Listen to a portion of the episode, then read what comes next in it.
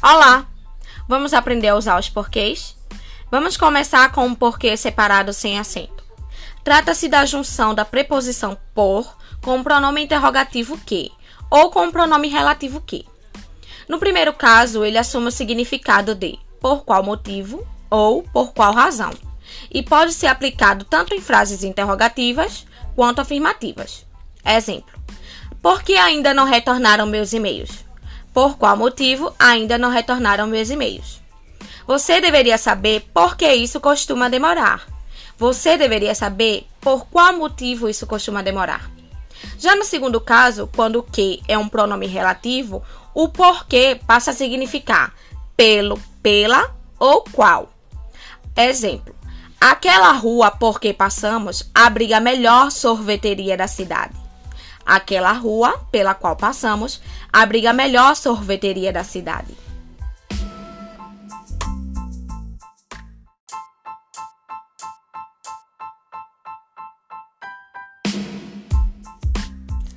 Por que separado com acento. Também é resultado do por, preposição, e do que, pronome interrogativo. E por isso também significa por qual motivo. A única diferença é que porque acentuado só aparece no final de frases interrogativas. Exemplo: Se a documentação já foi enviada, você está nervoso por quê?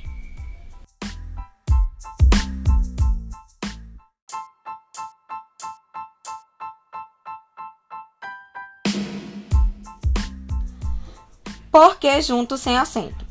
O porquê junto é uma conjunção palavra que liga dois termos ou duas orações que têm a mesma função sintática em uma frase. Como se trata de uma conjunção causal ou explicativa, para saber se o porquê de uma frase é ou não junto, tente substituí-lo por pois ou uma vez que. Exemplo: Não foi à festa porque teria prova no dia seguinte.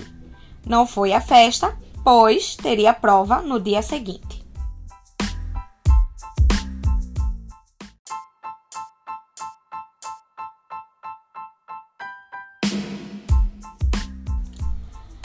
E por fim, o porquê junto e acentuado.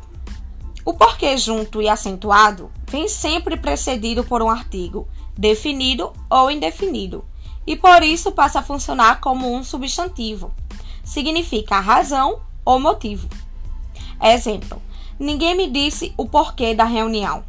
Ninguém me disse o motivo da reunião.